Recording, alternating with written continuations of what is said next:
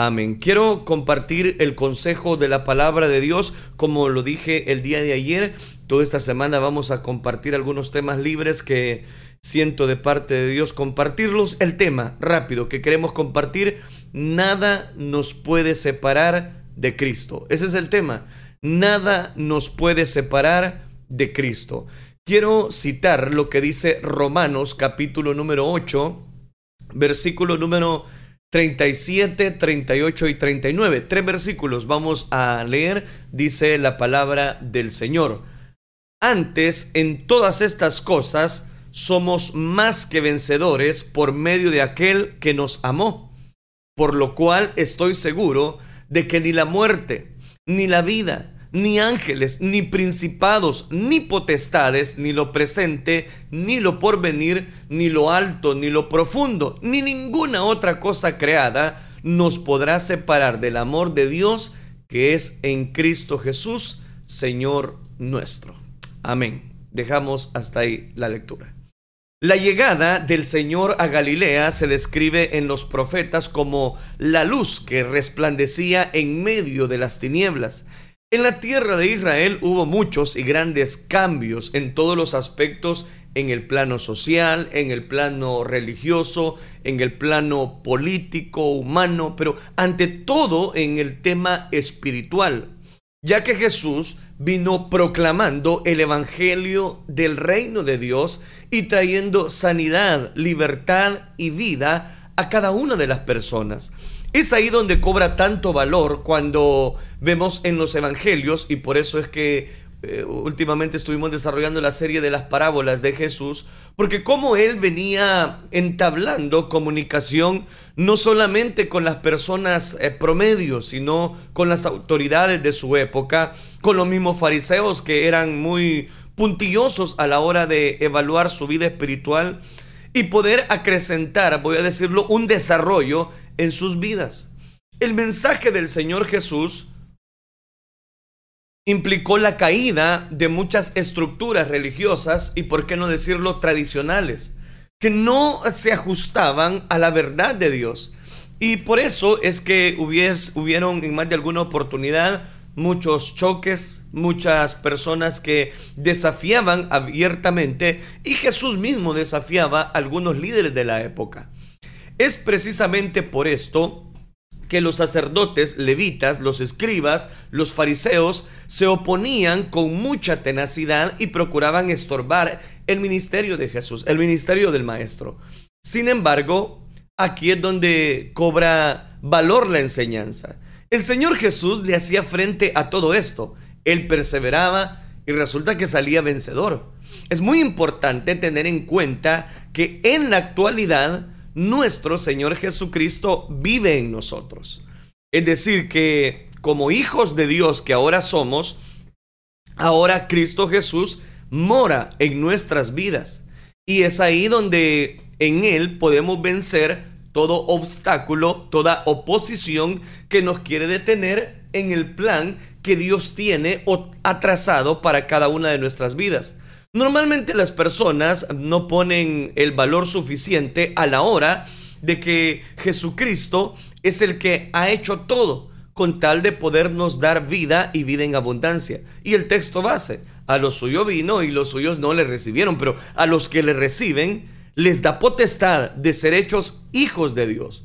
Con razón es que ahora nos dice la palabra de Dios en esta carta que hemos tomado como base en la carta a los Romanos capítulo 8 versículo 37 al 39 que ante en todas estas cosas somos más que vencedores por medio de aquel que nos amó.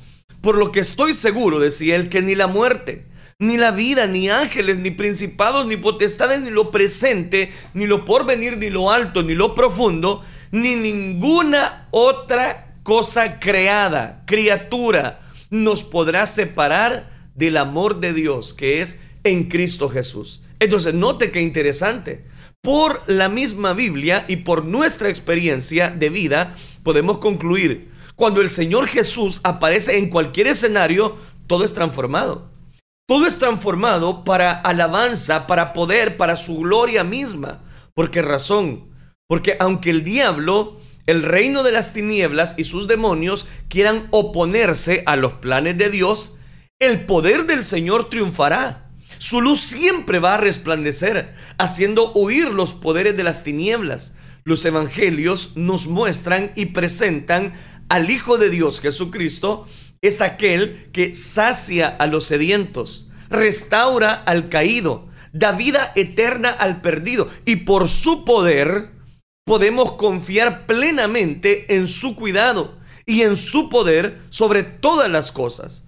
Es ahí donde nosotros podemos encontrar de su divino socorro, de su divina gracia, de su divino poder, de su divino poder. Es aquí donde dejo un detalle interesante en su corazón.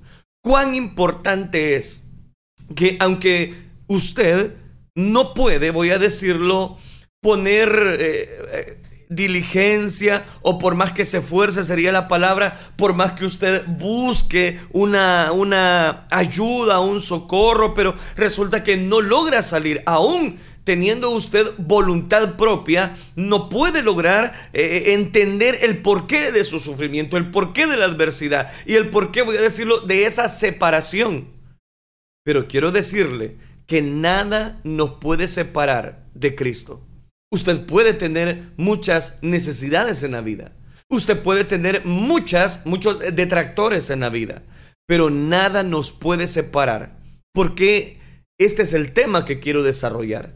Dice la escritura que ninguna cosa creada nos podrá separar del amor de Dios que es en Cristo Jesús, nuestro Señor. En la vida del apóstol Pablo podemos ver esta verdad. Nada nos puede separar del amor de Cristo. La palabra de Dios nos enseña que hasta los más hombres de Dios tuvieron que luchar, tuvieron que sobreponerse contra diferentes adversidades, contra diferentes obstáculos, pero confiaron en el poder del Señor. Vivieron poderosos milagros, vivieron poderosas victorias. Ellos pudieron superar sus dificultades y sus enemigos, pues nada nos puede separar de Dios. Entonces, mi querido hermana, mi querido hermano, mi querido amigo, amiga, quiero decirle con toda libertad que si usted confía en el poder de Dios, usted puede ver milagros poderosos, usted puede ver victorias, usted puede ver la solución a su problema siempre y cuando usted crea en el amor de Dios en su corazón. Si ninguna cosa creada me puede apartar a mí del amor de Dios en Cristo Jesús, ¿qué hace entonces que yo no pueda vivir una vida de victoria, una vida de consuelo, una vida de paz en mi corazón? ¿Es posible superar las adversidades de la mano de Dios? Claro. En ningún momento el apóstol Pablo negó la realidad de los obstáculos, de las adversidades, aunque estamos en el camino del Señor, de hecho, Él por predicar el Evangelio experimentó persecuciones, experimentó oposición, experimentó sufrimiento. ¿Pero por qué? Porque resulta que eso es la vida. De hecho, recuerde que hubo para Pablo oposición, traiciones, naufragios, peligros, encarcelamientos y muchas otras cosas más que la Biblia registra. Sin embargo, el apóstol era consciente de la perfecta voluntad de Dios en su vida y conocer de que las aflicciones presentes no son comparables con la gloria venidera. ¿Por qué está sufriendo usted? ¿Cuáles son sus dificultades? ¿Cuáles son las luchas que usted está enfrentando? Los ojos de Pablo estaban puestos en Cristo y en aquel galardón, seguro de que nada lo podía separar del amor de Dios que es en Cristo Jesús, ni las cárceles, ni azotes, ni sufrimientos, ni pérdida, voy a decirlo, de comportamiento entre las personas, nada. La Sagrada Escritura nos enseña, por ejemplo, lo que el apóstol Pablo escribió a Filipenses estando en la cárcel de Roma por predicar y servir a Jesucristo. Y lo encontramos allá en Filipenses capítulo 1 versículo 12 al 14. Hermanos, Quiero que sepáis, decía él, que las cosas que me han acontecido han redundado más bien para el progreso del Evangelio, de tal modo que mis prisiones se han hecho patentes, oiga qué lindo, en Cristo Jesús, en todo el pretorio y a todas las demás personas y a la mayoría de los hermanos, fortaleciendo su ánimo en el Señor con mis prisiones. Se atreven con fuerza y diligencia a compartir la palabra del Señor sin temor. Es decir, que eso se convertía, el sufrimiento de Pablo, en testimonio, en testimonio para las personas, porque sus prisiones habían llegado a ser patentes en el Señor. Es decir, que las personas, a causa del sufrimiento de Pablo, ellos se fortalecían más, cobraban más ánimo y decían, no Pablo está sufriendo, entonces nosotros sigamos luchando, nosotros sigamos predicando, nosotros sigamos conquistando. Que tu dificultad, que tu problema, que tú, eh, eh, eh, voy a decirlo de esta manera, tú, tú, aquello que te roba el sueño, que no te quite el que usted es un hijo de Dios. En la cárcel estaba el apóstol Pablo, no por delito alguno él estaba ahí por predicar a Jesucristo el Señor. Al parecer, algunos hermanos estaban desanimados por estos acontecimientos, porque quizás Pablo había quedado prisionero, había estado en la cárcel o estaba en la cárcel. Pero Pablo dice aquí que todo esto ha resultado en bendición. Mire qué lindo, que todas las dificultades, que todos los problemas, para lo que para él era problema, ahora se ha convertido en una bendición. Pero ¿por qué Pablo? ¿Por qué está diciendo eso? Porque él estaba ahí para predicar a Jesucristo el Señor. Al parecer algunos hermanos estaban desanimados por estos acontecimientos, pero Pablo aquí dice que todo esto ha resultado en bendición. Oiga, qué tremendo. Ya que él estaba evangelizando a los soldados romanos y a los hermanos afuera, inspirados por el ejemplo de Pablo, anunciaban el mensaje del Señor con pasión y con fuerza. ¿Por qué te desanimaste? ¿Por qué te estás desanimando ante esa enfermedad? ¿Por qué dices que ya no puedes más? ¿Por qué dices que quieres tirar la toalla? ¿Por los malos ejemplos? ¿Por qué dices que ya no quieres seguir la vida espiritual? La Biblia y la vida misma nos enseñan que los problemas y las dificultades son reales pero debemos verlos como oportunidades donde Dios desea manifestar su poder. Cuidado, quiere manifestar las caricias, el amor hacia sus hijos. Es también entonces muy importante tener en cuenta que nuestro buen Dios desea enseñarnos en todas las situaciones de nuestra vida. A veces los problemas ciegan nuestra visión porque permitimos que estos problemas nos aflijan, que aflijan nuestro corazón. Y esto estorba el ver a Dios en su gloria y en su poder, en su magnificencia. Tengamos en cuenta que en este caso la adversidad era la cárcel, pero pueden ser problemas con los hijos. Tal vez usted no tiene una cárcel como Pablo lo estaba viviendo. Tal vez usted está teniendo problemas con su cónyuge, con sus hijos, está teniendo problemas con las finanzas, quizás en su matrimonio, en el servicio a Dios, en su misma congregación, entre otras muchas cosas y ejemplos que yo puedo mostrarle o decirle, pero de todas ellas nos puede librar el Señor. De todas las dificultades nos puede librar. Debemos confiar en su poder y en su cuidado. ¿Por qué razón? Porque cuando nosotros confiamos en su poder, en su cuidado, dice la Escritura, que ante todas esas cosas debemos creer que somos vencedores por medio de aquel que nos amó. ¿Y cómo es eso? Es cuando nosotros creemos en, en que su benignidad nos lleva a un arrepentimiento. Nos dice la palabra de Dios precisamente que aunque los obstáculos sean grandes, nada nos puede separar del amor de Cristo. Doy gracias a mi Dios, decía Pablo también, siempre que me recuerdo de vosotros, siempre en todas mis oraciones, rogando con gozo por todos vosotros, por vuestra comunión en el Evangelio, desde el primer día, decía él, hasta ahora. Entonces note, cobra tanto valor el que cada uno de nosotros nos comportemos como lo que somos. Somos hijos de Dios. Es importante destacar que aunque el apóstol Pablo estaba en una celda en aquella cárcel, él no abandonó ni renunció su vida de oración. Entonces, cuán importante, este es el segundo principio, no abandones. No te abandones al problema. No te abandones ante ese obstáculo, por muy grande que éste sea. Pablo no abandonó su vida espiritual. Pablo no abandonó a pesar de que llegó a parar hasta la cárcel, a pesar de que estaba en una celda. Él no abandonó, mucho menos renunció a su vida de oración. ¿Por qué dejaste de orar? ¿Por qué dejaste que sentimientos negativos te robaran el gozo de tu salvación?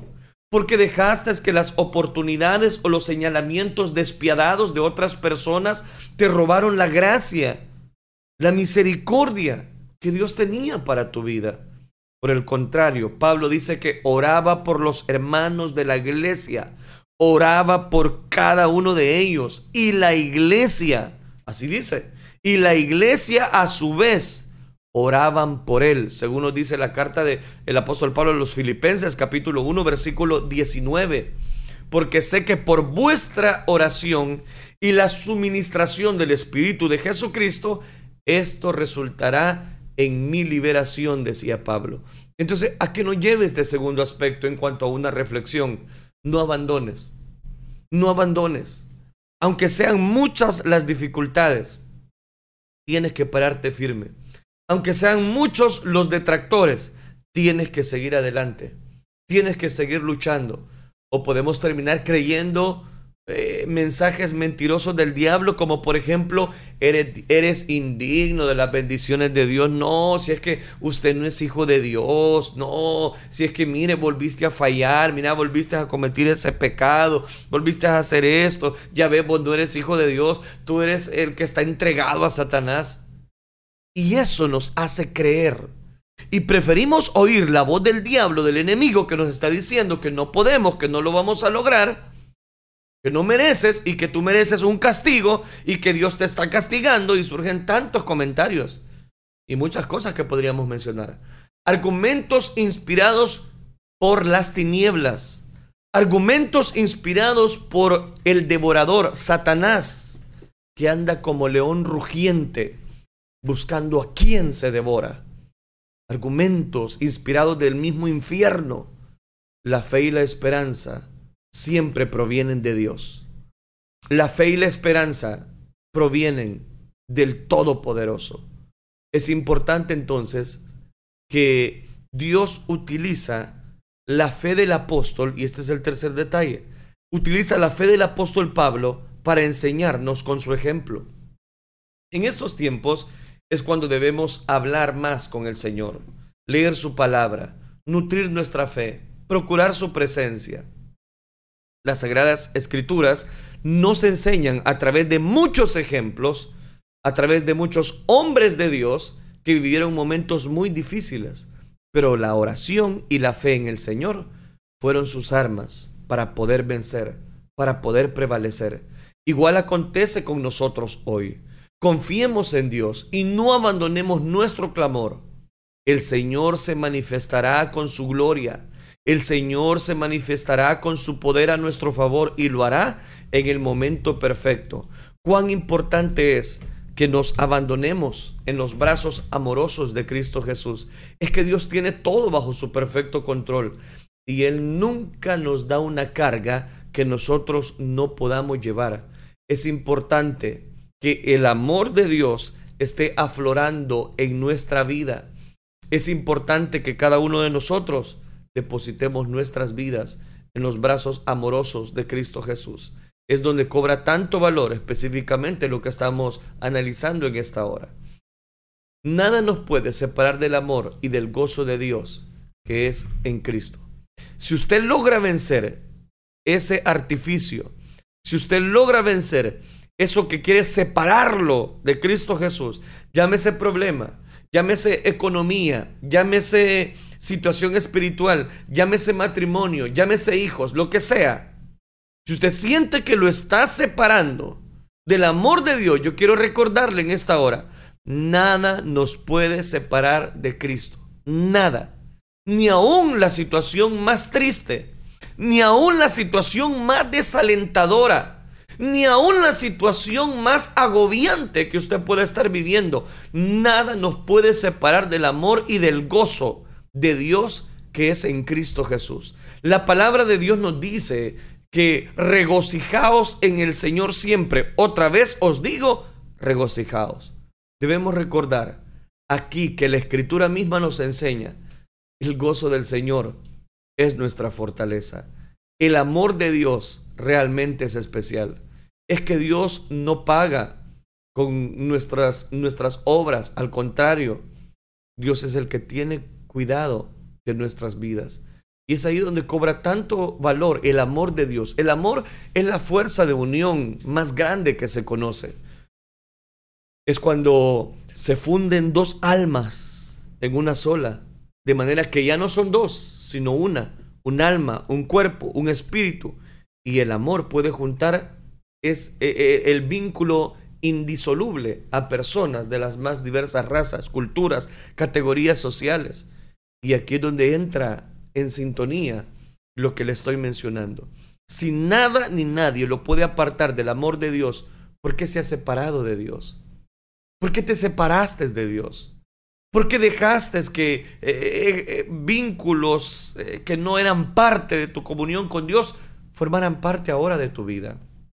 El amor forma vínculos que jamás se rompen y que se hacen más fuertes y más sólidos con sus años. Uno, con un cemento divino. Almas, mentes, destinos, pero los vínculos y los lazos de amor no son físicos, no están hechos de cemento ni de hierro. Los lazos del amor están hechos de amor procedentes de Dios, derramando, entregando su misma vida con un don más exquisito. Cualquiera que puede experimentar el amor de Dios puede reconocer que nada ni nadie nos puede apartar del amor de Dios que es en Cristo Jesús. Entonces, cuán importante es que cada uno de nosotros valoremos lo que Dios ha hecho. ¿Y qué es lo que Dios ha hecho? Lo que Dios ha hecho en nuestras vidas realmente es especial. Y nada nos va a apartar de su gracia, de su amor, de su benignidad, de su ternura, de sus caricias. Yo quiero decirte a ti que si tú últimamente no te has sentido valorado, valorada por tu cónyuge, por esa persona que está a tu alrededor y quizás no valoran eh, el esfuerzo, la entrega que tú estás haciendo por esa persona, pues yo quiero decirte con toda honestidad, el Señor te ama y te ama como tú ni te imaginas, con amor eterno y Él te cuida, Él te protege. Y si es necesario, Él manda ángeles. Es que las caricias de nuestro Dios son más especiales que cualquier detractor que la vida nos quiera presentar. En el amor de Cristo Jesús, usted des el valor que su vida necesita. Si otras personas no te valoran, si otras personas te han hecho pedazos, deja que Dios tome el control de tu vida, pero toma la decisión de parte de Dios Toma la decisión que Dios tiene para tu vida y la decisión que Dios tiene es, yo te amo con amor eterno, por lo tanto, siempre he prolongado mi misericordia para contigo. Me recuerdo de una historia hace muchos años atrás eh, que leí en uno de los principales periódicos. Iba a ser una cacería pero de animales salvajes en, en el África y Henry con su esposa se intentaron en una eh, apresurar, voy a decirlo. Estaba el hombre apuntando a unos pocos, a, los primeros animales que tenía eh, ahí a la vista, eran, eran unos monos, un elefante salvaje, y los atacó. Lo levantó con sus colmillos y los arrojó lejos. Antes de que le disparara, otro animal le pegó increíblemente aquel personaje. El hombre quedó con tal abertura en todo lo que es el pecho específicamente, una gran abertura, que se le veía latir su corazón. Las imágenes eran muy fuertes. Con él estaban solo su esposa y un guía africano. El guía corrió a buscar auxilio y, y un médico, mientras durante 24 horas la esposa consoló amorosamente a aquel personaje, a su marido, hasta que por fin llegó la ayuda, después de 24 horas, y se veía latir el corazón. La esposa dijo estas palabras, yo veía latir ese corazón que late solo por mí, y no podía dejarlo morir, dijo aquella esposa. Y aquí, un patético pero fuerte caso de amor conyugal. Un hombre en la selva africana recibe una herida casi mortal. La esposa que le ve latir su corazón expuesto sabe que late solo por ella. Su marido la ama y siempre le ha sido fiel. Ella entonces se arma de un valor extraordinario y así, a la interperie, sola, con su esposo, sin nadie que les ayude, la presencia, el cariño y el amor de ella le dan al marido una fuerza sobrehumana y el hombre determina no morir. Los médicos lo ponen fuera de peligro después de 24 horas, lo sacan de la selva africana con vida y uno se pregunta, ¿cuántos milagros no podrá lograr el amor? ¿Cuántos milagros no han podido lograr el amor? ¿Sabe? Han podido lograr muchos. El amor es más fuerte que la muerte. El amor soporta todas las pruebas. El amor triunfa sobre todos los infortunios. El amor cubre todas las flaquezas y da la fuerza para sobreponerse a todas las adversidades. El amor es más fuerte que la muerte. Y estoy hablando del amor de Cristo en nuestras vidas, que se asemeja al de la vida matrimonial. Su esposo, su esposa, se aman quizás con ese amor, amor fuerte, amor sano Pueden sufrir todas las penas, las desgracias comunes de la vida. Pueden soportar la pobreza, el dolor, la enfermedad. Pueden soportar hasta la pérdida de un hijo, de un familiar. Las diferencias de personalidad, las desavenencias matrimoniales, cualquier calamidad. El amor genuino, cuando lo ponen en práctica, cuando lo ponemos en práctica, les proporciona fuerzas sobrehumanas. Y ese amor es producto de su decisión. ¿Me está escuchando? El amor es producto de su decisión. Yo sé, y ese es el tema. Si nada nos puede separar del amor de Dios, ¿por qué te has separado tú? ¿Estará nuestro amor por Cristo al borde del fracaso? En esta mañana puede ser revivido, porque el Señor te ha cuidado, porque el Señor no nos paga según nuestras obras. Solo tenemos que añadirle el amor, así como Él nos entregó su amor. El fracaso, y aquí quiero ser muy explícito en esto, el fracaso de un matrimonio es el total desperdicio de años juntos, el abandono de niños nacidos en cuna familiar y la pérdida de las enseñanzas que significaron los votos matrimoniales. No lo permitamos. Añadámosle a nuestro matrimonio amor. Dios puede dar vida a lo muerto. Si lo hemos perdido, Dios puede obrar a favor de tu vida. Si lo pedimos en esta mañana con fe, con fervor, Dios revivirá nuestro matrimonio. Tal vez tu matrimonio está hecho pedazos, pero nada nos puede separar del amor de Dios que es en Cristo Jesús.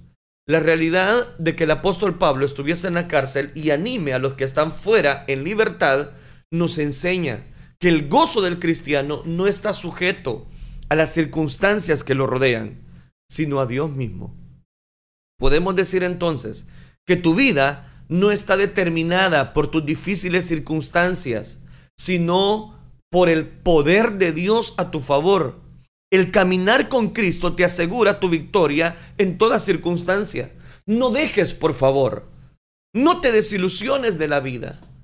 No, no, recurras a lo que otros han acudido, a darle la espalda a Dios. No, es que nada ni nadie nos podrá separar del amor de Dios. Como podemos ver, Pablo alienta a la iglesia diciéndoles regocijaos, regocijaos en el Señor siempre. Y la palabra siempre nos está instando, independientemente de las circunstancias, tu gozo es la fortaleza. El gozo del Señor es la fortaleza. Debemos también tener en cuenta que el apóstol no se lamenta ni se lastima de sí mismo, ni cae en la tristeza, ni en una autocondenación. Entonces, el gozo de Dios es un escudo contra la depresión y sentimientos para nuestra vida. Puedes confiar en Dios. Nada nos puede separar de Cristo. Es plena la confianza en la verdad. Nada nos puede separar de Dios. Nos dice la palabra, por nada estéis afanosos, sino sean conocidas vuestras peticiones delante del Señor. ¿Con qué? Con todo amor, con todo ruego, con acción de gracias podemos ver cómo el Señor nos alienta, nos instruye para ir a su presencia y pedirle todo lo que necesitamos. El mismo Señor Jesús nos enseña en los evangelios diciendo, pedid y se os dará.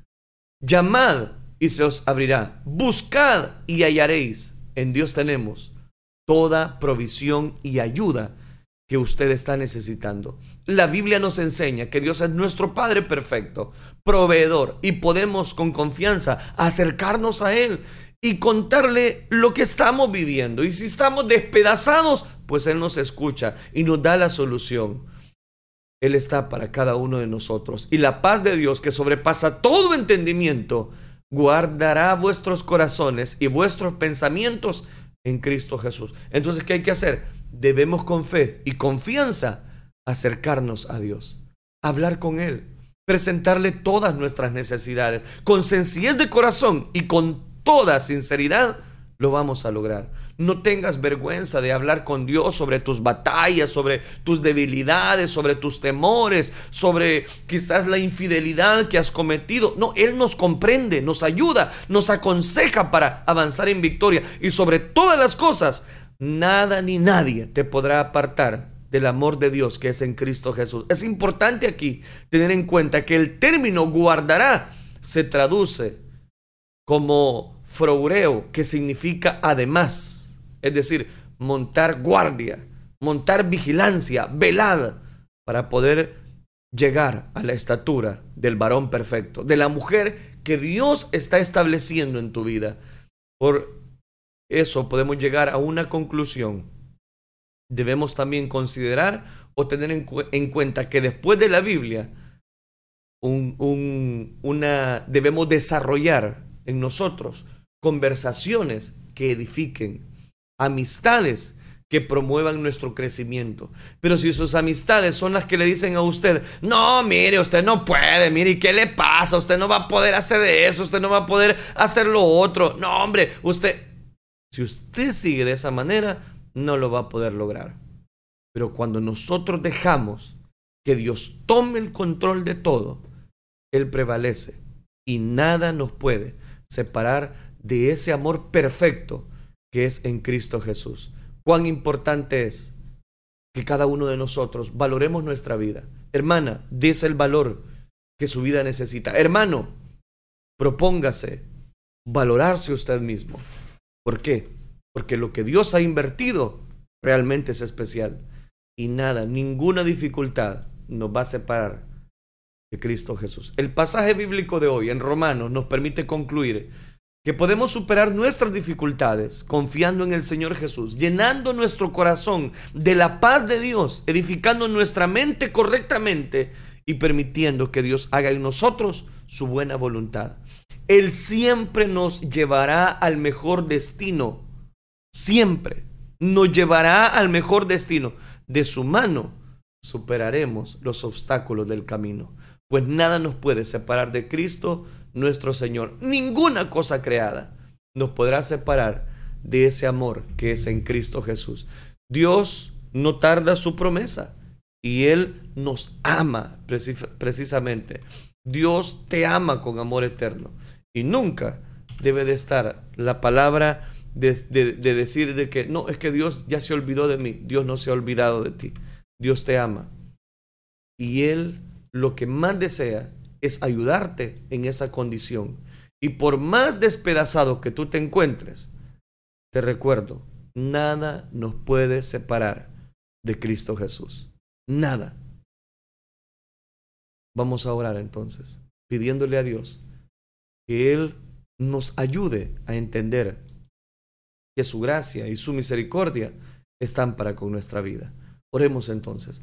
Padre nuestro que estás en los cielos, Señor, te damos gracias porque tú eres bueno con nosotros al darnos tu palabra Gracias porque a pesar de los inconvenientes, podemos, Señor, disfrutar de tu gracia, de tu presencia. Poder entregar, Señor, tu palabra para cada oyente realmente es especial. Te ruego, Señor, que si hay alguno que últimamente se ha sentido desanimado, se ha sentido que no puede más, se ha sentido que las malas decisiones, el quebrantamiento han llegado a su corazón y han posesionado enormemente sus vidas. Yo te ruego que tú les auxilies, que tú les guíes y que tú les muestres, Padre, que a través de tu amor nada puede separar ese perfecto amor que tú has derramado en la cruz del Calvario.